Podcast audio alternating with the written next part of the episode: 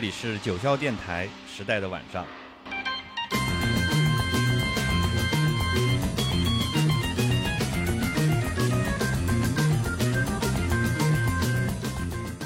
今天有一点小意外啊，原定参加节目的嘉宾刘克老师呢，由于一些特殊的情况，呃，要下周才能过来，所以原来计划的内容只能推迟到下周了。但是这个小小的意外被我们的肖荣老师化解为一个惊喜啊！这个惊喜就是今天坐在我旁边的海归博士后 Jessica。啊，九霄电台的朋友们，大家好，我是 Jessica，非常荣幸可以上来 Dizzy 老师的节目。所以今天算是一个意外的一个一个惊喜，小惊喜，对，也是。我想，我想到一个英文单词，好像叫 Happy Accident，哦，是吧？比较贴切啊。对。而且我们在准备稿子的时候，发现 Dizzy 和这个 Jessica，嗯，这个头两个字母哎组合起来，居然是 DJ。DJ 啊，那这是非常机缘巧合的一个组合。所以得我先说，如果你先说，就变成 JD 是京东了。必须的，对我们一定要做好这个 DJ 组合。对，那么 Jessica 要给我们今天晚上带来什么呢？正如我在节目的简介里头说到的，有一种摇滚乐，它同样是震耳发聩，但在欣赏的时候却需要像听交响乐一样屏气凝神。那你会看到舞台上的键盘手和鼓手经常会。抢吉他手甚至主唱的风头，那你也会发现他的编曲异常的复杂，五拍、七拍、九拍，甚至更奇怪的节奏型，也是司空见惯的。那么这种摇滚乐就是所谓的前卫摇滚 （Progressive Rock）。那么今天 Jessica 将和我们一起来分享前卫摇滚。呃，那我不知道你是怎么理解这种音乐的。嗯，多谢这个 D J 老师给我这个机会来跟大家分享我最钟爱的 Progressive Rock。然后，嗯，首先我想先啊跟大家分享一下就是定义的问题，因为在很多中文的翻译的地方，我看到都把 Progressive Rock 会定义成啊前卫的摇滚，但是我有的时候我会认为。呃，这个前卫的定义呢，会跟 avant-garde 这个这一类的这个音乐会有一些混淆。我自己更偏向于把它定义为进步摇滚，因为它是一直是在字面意思上理解，它一直是在 make progress，啊，不断的在啊推陈出新，不断的在创新，啊，不断的在给大家带来一些新的 surprise。所以我更倾向于把它理解为一种进步的啊。音乐和进步的思想，嗯，我有很多朋友呢跟我说，哎，其实我并不了解 progressive rock，然后或者我听 prog rock，我并没有方向感，所以呢，我想今天跟 DC 老师一起，呃，为大家介绍一些必听的，被公认为 top five 的五大乐队，呃，希望给大家一个 overview，令大家有一个概念。好，那么今天其实只是一个开头了。呃，未来 Jessica 会为我们带来的盛宴会是一个独立的专栏节目。那么节目名称正在酝酿，我这儿就暂时不剧透了。嗯，好，接下来要分享的歌曲会是逐渐的把大家带入到一个聆听体验当中啊。我们接下来第一首歌想推哪首？对，因为呃，就是 Progressive Rock 呢，它源于六十年代的英国啊。今天为大家介绍呃这五大乐队呢，会有 King Crimson。Yes, Genesis, E.L.P. 啊，也就是 Emerson, Lake and Palmer，还有大家呃熟悉的 Pink Floyd。嗯，在啊，首先就是大家在开场的时候听到的这个选曲呢，是特意呃为大家 pick 的一首作品，是来自 Emerson, Lake and Palmer 的作品。嗯，正好呃在上周六，也就是 Record Store Day，呃也被他们啊选为。呃，那一天的这个作品，因为 Tarkus 呢今年也是五十岁了，对，所以是正好结合这个契机，我们选取了 ELP 的这个 Tarkus。哎，我有一个好奇啊，就是你看你一说就说到六七十年代的这些作品，就是你是怎么发现这个那么小众的音乐的？我想跟你一会儿先先先听听你说，然后分享一下我们是怎么接近到。Progressive rock？哦，这个嗯，问到我的这个初衷，就是我首先很多人认为六七十年代的音乐都是很陈旧，或者是已经久远、很老旧了。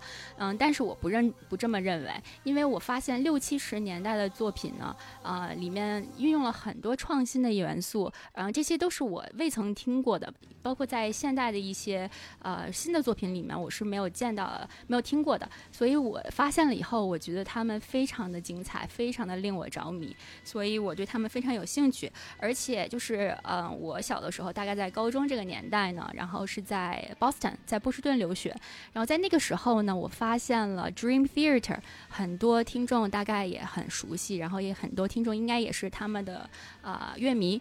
呃，我从听 Dream Theater 呃开始呢，我在一直在思考，嗯、他们是听什么音乐长大，是他什么样的音乐是影响了他们，我就会尝试的去刨根问底，然后追呃追溯这个呃根源，所以找，因为也是由于他们，呃。介绍了很多，或者是 tribute 了很像很多呃六七十年代的英国乐队呃致敬，所以我发现了 progressive rock，然后并且为之着迷。对这一点，其实跟国内很多接近 progressive rock 的这个历程是相似的。就嗯，我我个人也是，对我也很想 Dream 知道 Theater。哦，太从 Dream Theater。开始，我觉得他们商业上取得了很大的成功，嗯所以说 educate 了一大批乐迷。太棒了呃，，就像你一样，就是听到这么 sophisticated 的音乐是吧？然后就嗯会、就会想很本能的想去那个追根溯源，所以就找到就是六七十年代的这些东西来嗯听。嗯嗯，包括后来现在在国内很流行的 Nightwish 这些嗯啊、因为你可北能欧的一对些你可能乐队，那时候不在国内，嗯但是他们 Dream Theater 跟这个 Nightwish 都来过国内做过演出。是吗？那个这个我真的不了解啊。D J 啊老师可不可以跟我分享一下他们在国内的演出啊？都来过不止一次。那个 Dream Theater 我记得零八年如果没记错的话，嗯来过一次。然后一二年那一次就是什么都谈妥了，但是后来由于种种原因，最后 last minute cancel 了。哎呀，太可惜了。你知道有一个嗯感人的事情，就是大部分乐迷，包括我在内，嗯没有要求主办方退票，明白。大家都，这你看，可想而知，这啊这种死忠粉，是您说到这一点啊，就是临时就是您说到这点，然后令到我想到，其实因为疫情的原因，我之前预定的呃 Dream Theater 在日本的演哦出，然后也是被取消了。啊然后我我其实也没有退票，然后哦我也是保存着这个票根作为一个纪念。哎，也是那我看你那个照片嗯是怎么回事呢？哦，我那个其实是这样的，我在日本因为太爱 Dream Theater 了我看了不止一 场。对，就是如果他们去日本的话，我一定会去支持的。啊。对对对。好，我们回到我们的正题，嗯来听第一首歌曲。好，第一首歌曲为大家介绍的就是 ELP 的 Tarkus，然后呃，我们特意选了啊我心爱的 Dream Theater 的键盘手 Jordan Rudess 的呃 cover 版本，因为这个版本我觉得嗯、它向 Keith Emerson 致敬啊、这个版本是更加的紧凑，更加的精彩，希望大家呃欣赏。然后这首作品呢是接近二十三分钟，请大家耐心品味，听完我们再回来聊聊 Progressive Rock 为什么吸引人，我们应该如何去听。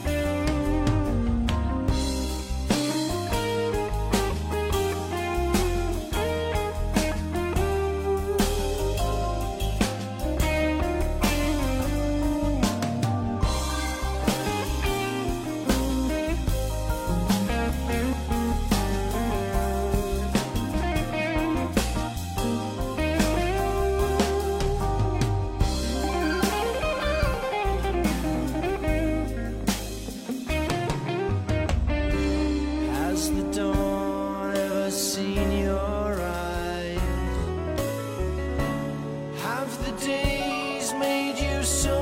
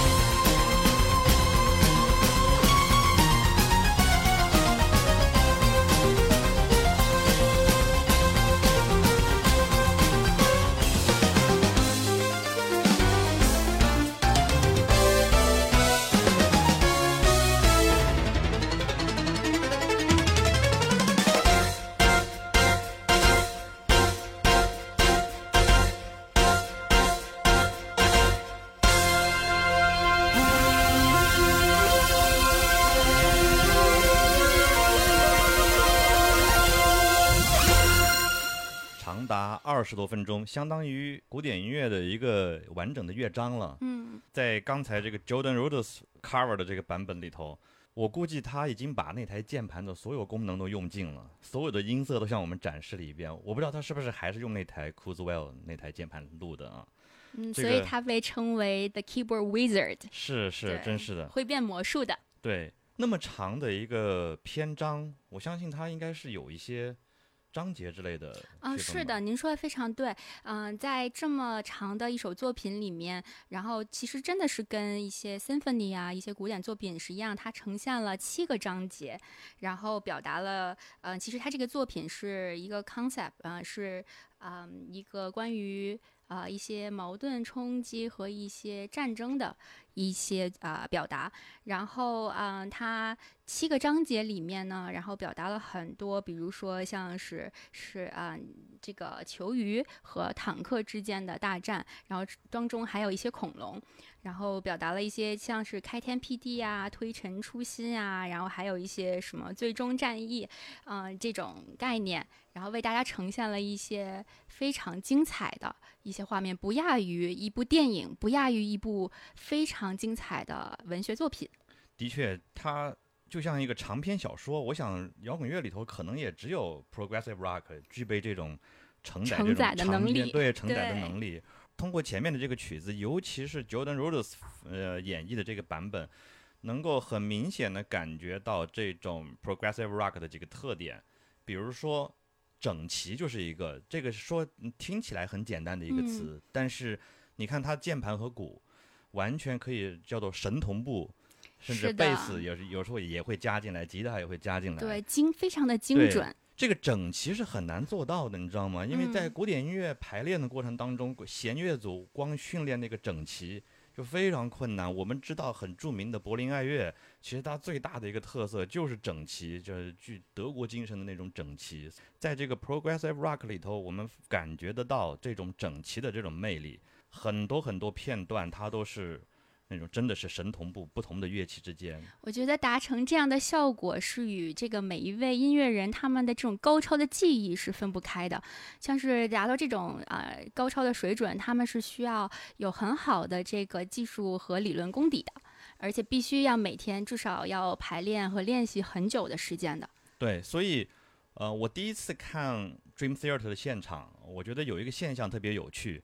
呃，像所有摇滚音乐会一样，开场的时候都是人群的欢呼，然后乐手上来，音乐声响起，底下就开始蹦高涨，对，但是蹦一会儿，你会发现所有人都不蹦了，因为随着台上那些音乐家们的精彩的演绎，那种那种精巧的设计，那种复杂的段落，是的，然后你，而且那些那些拍子非常的灵活，它不是那种传统的四四拍到底。是的，也需要听众去专注的。对你，你就发现所有热情的歌迷全部冷静下来，呆呆的瞠目结舌看着台上发生的嗯一切。是的，这是我去看 progressive rock 跟其他的 heavy metal 啊那些完不全同同的对吧？那您怎么样去看待 Jordan Rudess 这个 cover 版本和原版呢？啊，我觉得可能也是因为。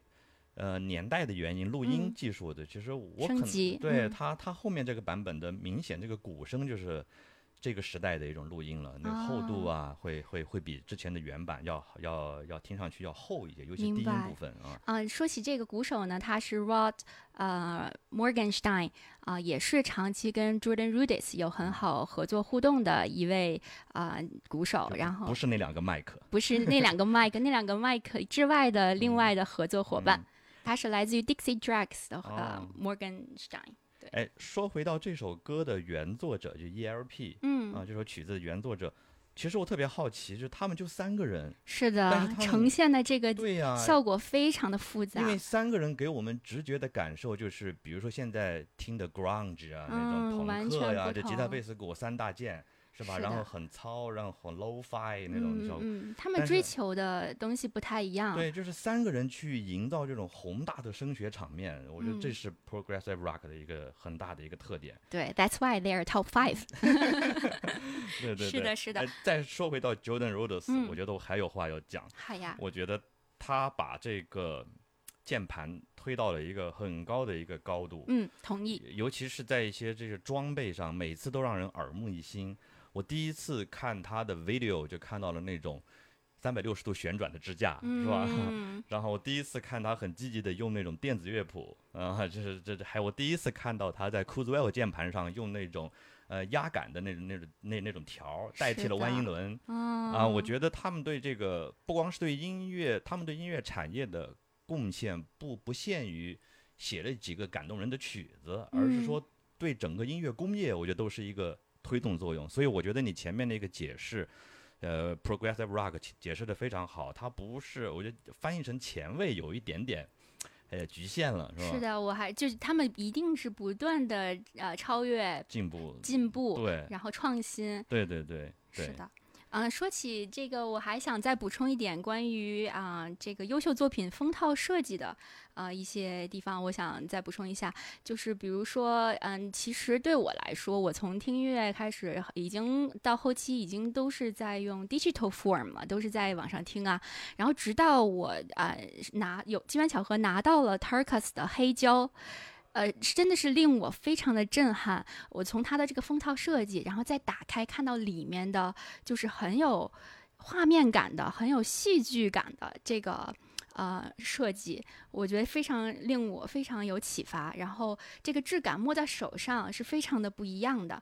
然后我也通过看到这个画面、这个视觉的冲击，然后也让我联想到了听到这个作品。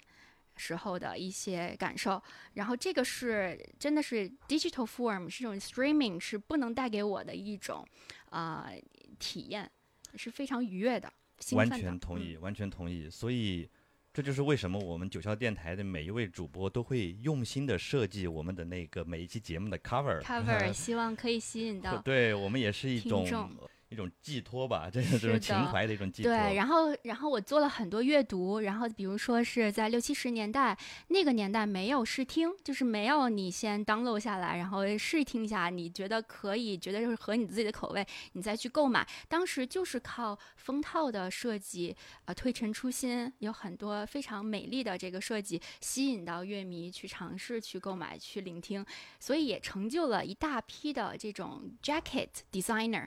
在那个时候兴起，然后被大家所青睐，为大家而推呃配呃叫做什么推崇？对，用现在的时髦的话语叫做 integrated marketing。呃，对，这个是比较前，也是很进步的一种对对对，也是 progressive rock 带来的一种思维。对，像是在六十年代，比如说啊，一九六七年的 Beatles 的那一张《Sgt. Peppers》那张专辑，它的封套也是非常非常吸引我的，而且那张专辑也是我一直非常喜爱的。然后其中它呃，其实那张也是一个奠定 Progressive Rock 啊、起源的一张非常重要的专辑。然后里面用运用了很多新奇的乐器，就比如说《Within You Without You》那一首歌里面运用了一些印度的。啊、特色，然后所以我觉得 progressive rock，呃，它的包容性对和延展性是非常强的，对，我听过那个曲子，很嗯有那个印度的那个印度的特色，对。对对对，我们在最后再补充一个关于 ELP 的。我们知道 progressive rock 跟古典音乐有很多千丝万缕的关系，所以 ELP 居然还重新演绎过俄罗斯著名作曲家穆索尔斯基的那个组曲。就是的是的。展览会之画，因为嗯，展览会之画，你知道在我心目中是是个什么曲子吗？就是这是发烧友的一个 Bible，、因为嗯里头有一个很震撼的那个爆棚的音效，很多人拿这个来试音响。所以我还没有听这个曲子，但我下去一定要查一下对。ELP 版本的展览会之画。是的，因为 Keith Emerson 的原因，他引入了很多古典音乐的元素在他的作品，在 ELP 的作品里面，其中还有一个 Carnival Nine 这套组曲也是 borrow 了很多古典音乐的哦元素，然后您下来也可以去欣赏一下。对，对，您提到了展览会之画这个作品，其实被很多 progressive rock 的乐队也去引用过。是吗？Rush 的 Moving Picture 也是受这个启发。对，然后还有就是，如果大家喜欢听呃日本的乐队 YMO，这个乐队的第四个成员有一个叫做松武秀树的呃艺术家，他是负责 Moog Modula 这个部分的，他的老师是叫做呃富田勋 Isao Tomida。这个老师呢是将呃 MOOC Modula 带引入了日本，然后他是最早出了一个专辑，也是受这个展览会之画影响，然后有一套专辑，大家也可以去啊、下来听一听。然后刚刚提到了这个 Beatles 的 s u r g e o n Peppers，然后里面其实大家可以听到一九六七年那个时候，呃，融合了很多 psychedelic rock 的元素。然后呃，接下来为大家介绍的这首作品呢，其实是来自于 Pink Floyd 早期的一首叫做 Interstellar Overdrive。嗯。听到 Pink Floyd 这个名字呢，大家肯定都会想到 The Wall 啊，或者是 Dark Side of the Moon 这些耳熟能详的作品。但是我很想为大家介绍，呃，欣赏一下他早期的有 Sid Barrett 存在的那个时候的作品，是非常前卫，运用了很多的效果去，嗯呃，引领了这个 psychedelic rock 还有 space rock 的发展。大家不妨来试试听一听这个作品。好，我们来欣赏一下平克·弗洛伊德在星际之间超速穿行。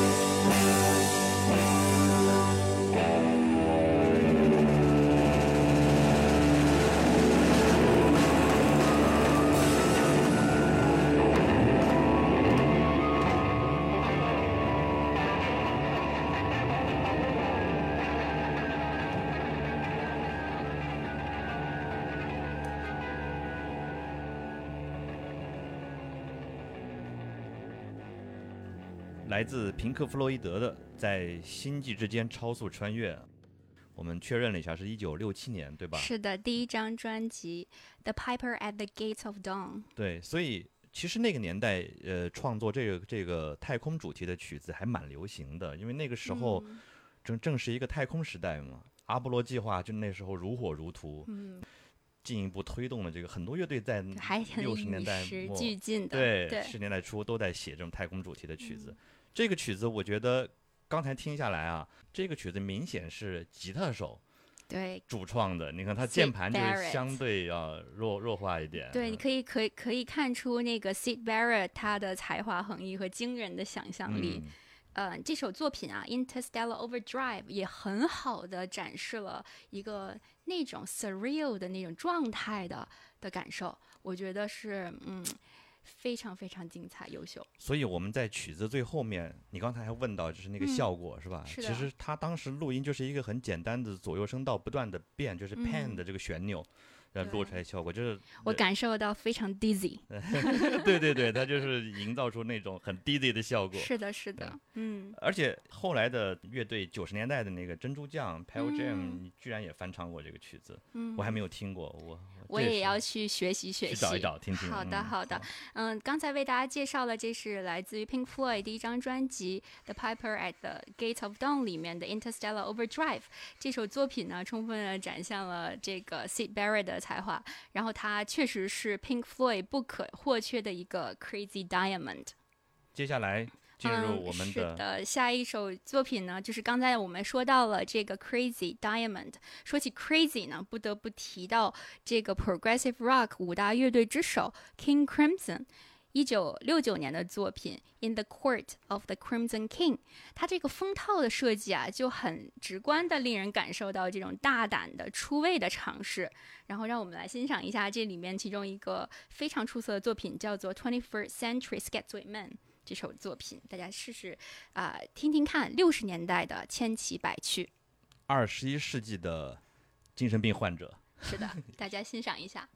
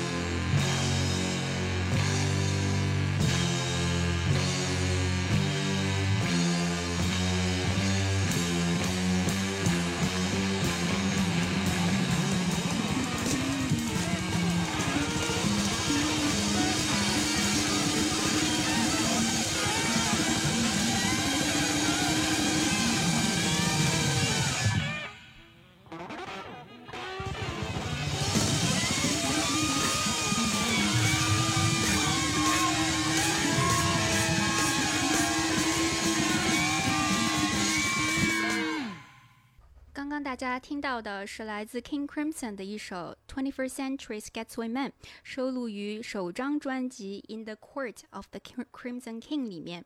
这张专辑也是被誉为 prog rock 历史上具有 landmark 地位的一张，很多人更称他们是 prog rock 鼻祖。嗯、而且并且具有呃定义性的一张地位的一张作品，虽然 leader 啊、Robert Fripp 他否认。对，嗯 Dizzy 老师怎么怎么看待这个作品？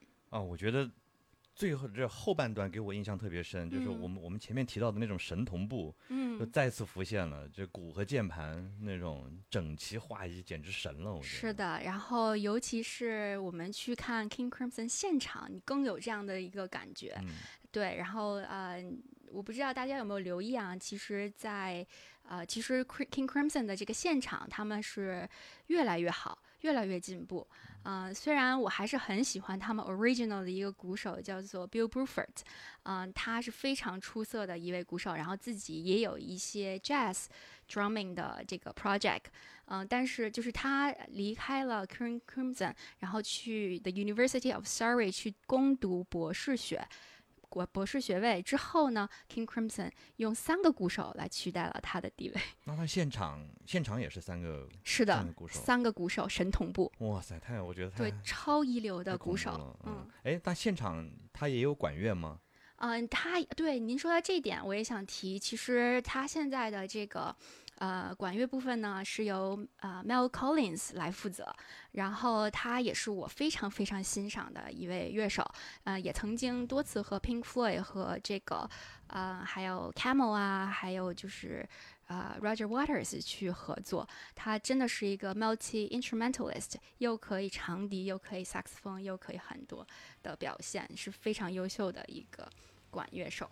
说起这首歌啊，其实我第一次听不是听他们的原版，嗯我第一次听到这首歌是 Ozzy Osbourne 的翻唱。e 对，然后我因为我特别喜欢 Ozzy Osbourne，因为当嗯时我一看是他唱的，我看那标题是他唱，然后那个歌名儿精神病人，我觉得真的呀？跟他很 match，你知道吗？因为哦这个我真的一点都不知道，你去看一看一看 Ozzy Osbourne 的 interview，嗯，随时都是一副那种 dizzy 的状态，你你知道吗？所以，所以我太有趣了我。所以他来翻唱这个版本，我觉得特别特别合适。而且，Ozzy Osbourne 早期在黑色安息日、嗯 Black Sabbath 的时候，他们早期的作品明显也是受了那个 Progressive Rock 的影响，是吧？大量的那种编曲风编曲的风格都很像，都是那一代人嘛，六七十年代走过来的。您说到这个影响啊，然后您说的这个 cover，我觉得真的是欣赏 progressive rock 是一定要去谈这个 influence 这件事情的。其实很多呃很优秀的作品，他们其实都是在呃受一些灵感、受一些启发、受一些 influence 呃呃所创作出来的。然后说到 King Crimson 呢，就是呃很多乐迷都对他们啊、很熟悉了，但是我想再提一下，有一个乐队，它是 progressive metal 乐队，是来自美国的 Two，他们非常的低调，很知道他们的人非常少，嗯，他们的音乐也不太容易去听和理解，但是他们的乐队，他们的作品呢，大家尝试去听一下，你可以听到 King Crimson 的影响，哦。然后呢，很神奇的是呢，Two 的作品呢，也影响了 King Crimson 后来的作品，他们是相互影响的。对，这个也是嗯、在一些就是呃资料上面也都有记载的，所以大家可以尝试去听一听 Two 的作品，然后听一听他们互相之间的 influence。Two 是哪哪两个字吗 T O O L，？T O O L，哦，对，哦就是这个体育，他们是想呃启发呃听众，就是把他们当成一个工具，呃、whatever inspires you，对，嗯就是可以去呃听众怎么去呃吸收他们的养分，就怎么样利用他们，啊是这样的一个概念。懂对。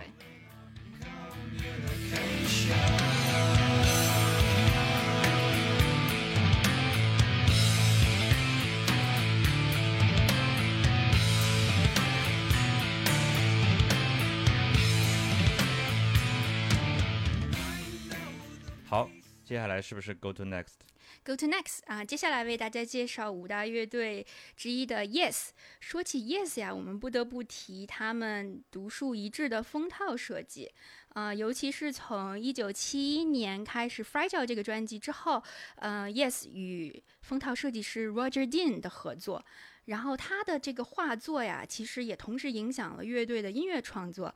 他们的歌词还有音乐总是令人联想到一些抽象的呀、神话的呀、色彩缤纷的超现实景观。Roger Dean 呢，一家子都是才华横溢的艺术家。他的女儿 Freya Dean 呢，也是 prog rock 封套的设计师。呃，碰巧的呢，他也是我个人的好朋友。他知道我今天会做 Dizzy 老师的嘉宾，来为大家分享 progressive rock。他特意昨天跟我通话，然后向中国的听众问好。他很想来中国，很想把他的作品带到中国给大家认识。嗯、然后希望我跟大家 say hi。他现在 base 在东京，有自己一个呃 studio。希望乐迷如果有机会可以去到东京的话，呃，可以去拜访他，可以有更多的互动。嗯，当然呢，今天我们虽然这个呃 Yes 乐队和 Roger Dean 的作品是不可分开的，但是呢，我还想就是为大家选一曲，呃，在 Roger Dean 加入 Yes 之前的一张作品，就也就是 Yes 第三张作品的 Perpetual Change，呃，来分享给大家听。因为我们今天的话题就是进步摇滚嘛。对于我来说，perpetual change 就是这个代表这个不断革新进步的这个过程。永恒的改变。对，所以第三张作品呢也是非常优秀的。我也曾经在东京的这个 Tokyo Dome City Hall，呃，完整的去欣赏过这个第三张作品的整个的演出，并且有 Steve Howe 和呃 Tony K 两位原本原版的这个 member 的加入啊、去演奏了这个整张作品。然后大家不妨来一起尝试听一听这个 Perpetual Change。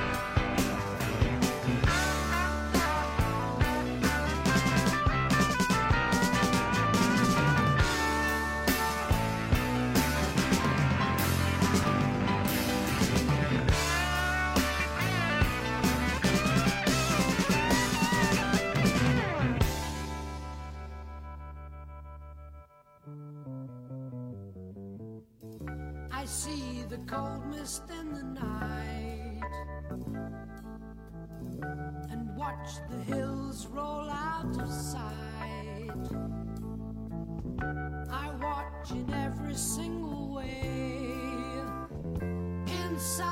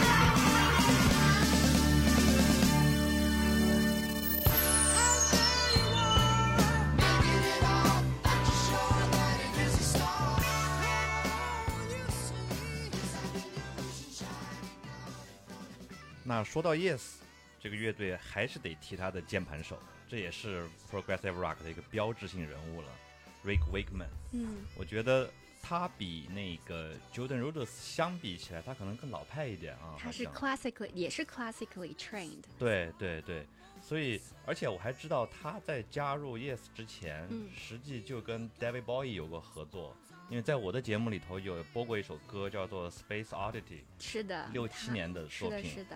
所以他那个在近期也是特意 tribute 啊、to David Bowie 也是演奏过的。嗯嗯，OK，然后对我在这边想分享一下，我选出这个 Perpetual Change 的另外一个原因呢，是因为这个进步摇滚啊，他们在音乐节奏上做了很大的创新，然后他们选择。难度更高的这种奇数拍子 Art Time Signature，还有变拍子 Signature Change，还有就是我们所谓的复合拍子 Polyrhythms，然后这些元素呢，增加了音乐的表达感和更就是表达更多的可能性，还有给大家呃在听觉上有更多的惊喜和想象的空间。这也是为什么就是这首作品能够充分体现这种嗯节奏上的灵活度和创新的一点。然后，嗯、这个作品呢，也是我想啊、pick up 去 tribute 我另外一个很欣赏的音乐家，是杰出的贝斯手 Chris Squire。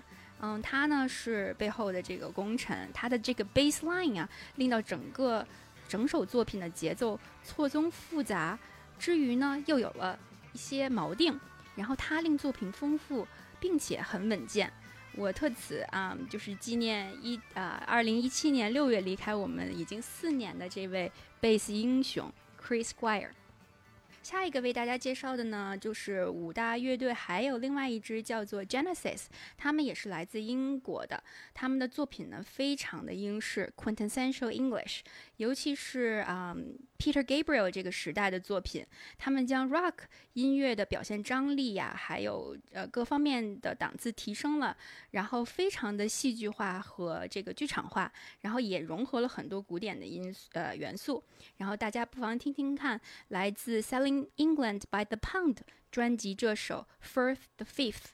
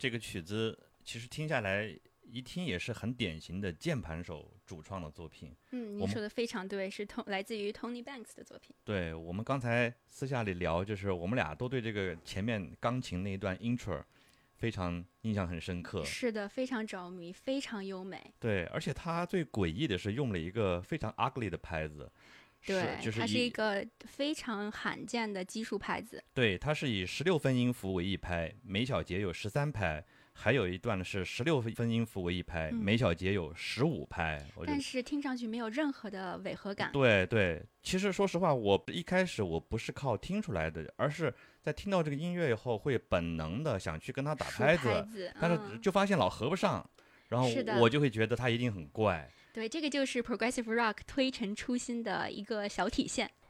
啊、然后还有长笛，对长笛也是我很想带出的一点，就是大家在中间部分有一段长笛的 solo，这个是归功于 Peter Gabriel。然后在一九七七年，他们有一个现场的版本叫做 Genesis Seconds Out，那个版本里面呢，很可惜 Peter Gabriel 离队了，然后取而代之呢，也还是一个就是 synthesizer 的一个 solo。嗯，然后在这个长笛的 solo 之后呢，我们听到这个原版会有一个吉他的 solo，吉他的 solo 部分是来自于 Steve Hackett，嗯，这个在很多乐迷也是认为这个是 Steve Hackett 巅峰的时期，巅峰的表现啊，非常的荡气回肠，非常的令人着迷，对，后面那个吉他 solo 那个 echo 也加的特别好，超超级完美，对对对嗯非常的 melodic，very theatrical。对对，我们在直播间还有一个独特的优势，我们能看到这个曲子的波形。呃，我这里特别想分享一个一个点啊，就是呃，我们今天很多流行音乐的这些歌曲，你要是用录音软件打开看它的波形的话，它的峰值都被拉平了。这也是因为很嗯很多年来的这个商业操作，很多流行音乐的录音为了抓眼球，都不断的把那个输出电平拉高，最后那个波形都是个平的。这样带来的代价是，就是损失了很多动态细节，但是它声音很大，因为这些歌曲为了送去打榜，都不停的把音量开大，然后你一你一到这首歌以后，你就发现这首歌的这个响度很大，嗯，所以在录音界叫做 loudness war，响度战争。哦这个我又长见识了，这个我不懂。对，然后你看 progressive rock 的这些论这些波形电平就非常的平，呃就是嗯相对低，就是那种消峰的现象不多，特。特别像古典音乐，它有很弱的段落，然后有很大的段落，这个我们叫做 dynamic，非常丰富。啊对，这个真的是不在这个录音室里面是不会发现这一点的。我又啊、长到了很多的见识。所以我们能够感觉到玩这种前卫摇滚的这些前辈们嗯，所恪守的一种原则，一种一种一种信念。对，您说到这点，我很想分享一点，就是我总觉得 progressive rock 它是一种啊、非常不安分但守己的一种音乐。非常不安分呢，是因为他们永远都是在追求一些创新，然后永远都是想捅一捅天花板，然后让这个天花板是无限，呃，无限的这种可能。但是呢，他们又很守己。守己的意思就是说，他们每一个乐队呢都要保持独特的风格，保持自己坚持的信念和理念。不忘初心，是的，是的，是的。呃，以上呢是啊、为大家分享的 progressive rock 五大乐队，来自 Pink Floyd、King Crimson、Yes、ELP、Genesis 的一些概览。嗯，progressive rock 源于六十年代的英国，然后后来呢又啊、传播到啊、在七十年代到八十年代又传播到啊其他的国家，比如说德国啊、法国、意大利，嗯、在这些地方还有北美，然后北欧，在这些地方开枝散叶。然后，呃，我们将会在之后我自己的 Progressive Rock 节目里面为大家做更多的分享。啊、都聊聊了这么多了，Daisy 老师，你自己有没有一些你自己的独特的薪水作品啊？其实很多如果听 Rush 的歌迷应该能猜到我想推哪一首，就是那个 Y Y Z。对，这也是我非常非常喜欢的一个作品。然后这个 YYZ 我稍微解释一下，也是一个蛮有趣的故事。YYZ 是也是国际航空运输协会为每一个国际机场呃定的一个三个字母的这个标识。咱们的首都机场啊，浦东上海的浦东机场啊都有这个标识，所有的机场都有啊。嗯。那么呃多伦多的这个佩尔森国际机场，它的这个呃航协给它的字母就是 YYZ。那么 YYZ 在摩尔斯电码里头。它会有一个很有趣的一个节奏型，这个节奏型被鼓手 Neil Peart 嗯把它翻译成了呃这样一个节奏，就是大咚大大大咚大大大大咚咚。太厉害了，所以这个太怎么想出来的？我觉得是太创新了。这个其实这不是第一个，你知道和摩尔斯电码相关联的还有一个作品是什么吗？不知道耶。贝多芬第五交响曲啊，命运主题咪咪咪哆瑞瑞瑞西。哦，这个也是来自于摩尔斯。对，吗摩因为摩尔斯电码表示胜利，嗯它是三点一画，就是滴滴滴滴滴滴滴滴。当然了，这个摩尔斯电码是受了贝多芬的启发，因为摩尔斯电码是一八一八九三年诞生的，美国人发明的。那贝多芬显然是在这之前，对吧？啊、如果你关注一部电影叫《The Longest Day》，呃，这是美国前总统老布什最喜欢的一部电影，讲诺曼底登陆的。嗯，那个非常长的，将近三小时的一个电影。那个电影的整个主题曲就是用定音鼓演奏贝多芬第五交响曲的命运主题，太有意思了预示。着胜利。所太有意思了，我们九霄电台的老师都非常的博学。今天播这个呢，是第二次跟摩尔斯电码相关联。我们注意听开头的那个节奏型，大咚大大大咚大大大大咚咚。好了，我们试一下这个来自 Rush 的 YYZ。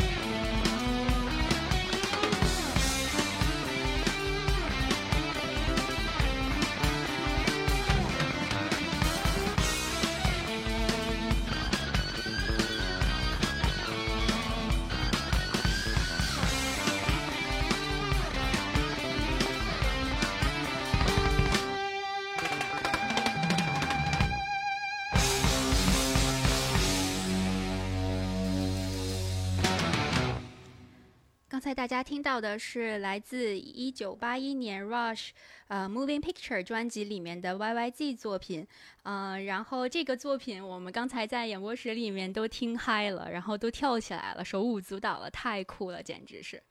对，而且我们刚才还还分享了一个共同的理解，就是听 progressive rock 的一个特点是，听完以后经常把主唱是谁给忘了，就是记住的都是键盘手、鼓手。是的，这首作品那个 bass line 简直是太有存在感了，而且就是从中间的这个环节啊，这个 Alex Lifeson 吉他手和 Gaddy Lee 贝斯手之间的互动简直是太俏皮了。对我，但我还是要说一下 Gaddy Lee 的嗓音，我还是蛮喜欢的。嗯，我也挺喜欢的，虽然很多人说他很高。对对，虽然在这个曲子里头表现不多，但是我觉得还是值得肯定的，非常好对，另外一个我就是令我非常着迷的是鼓手 Neil Peart。啊。Neil Peart 是我觉得真的是一个 excellent drummer，之余呢，他还呃为 Rush 带来了很多科幻呀、这种 sci-fi 呀，还有这种神秘的 mythology 的东西嗯进来，然后也有一些关探讨一些宇宙啊、太空啊，然后还有就是这种概念，我觉得简直是太超前、太前卫、太吸引我了。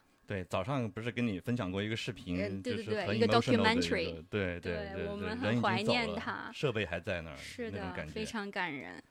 对，然后接下来呢，就啊、，Dizzy 老师选了一首他的最爱，然后我也想选一首啊、一个新的作品，也是我的最爱。然后这首作品呢是啊、发表于疫情期间，然后是来自我最喜欢的 Dream Theater 的 John Petrucci 他的 solo album。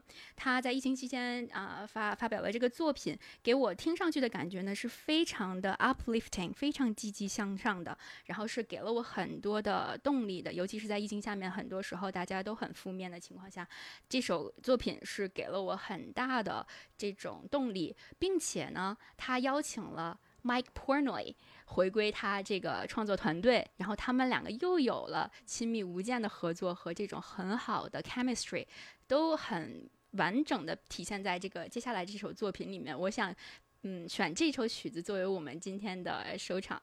好，而且这个曲子呃里头有一些吉他的那个 riff 段落，我觉得又回来了，超级好。的我们知道 Dream Theater 还是呃，它定位在这个对，而且是 metal 偏 metal 一点儿，所以它的很多这个 riff 段落对对于 metal 的乐迷，像我这样从重金属引到 progressive rock 的这种、这种歌迷来讲，就挺有有亲切感特别。带劲儿，对吧？对对对因为我们今天是想给大家一个 overview，介绍了第一个 generation 的五大乐队，很多年轻的乐迷呢，可能也。对啊、就是有一些了解，但是他们也更想听到一些近期的作品，所以我们选了这首作为收尾。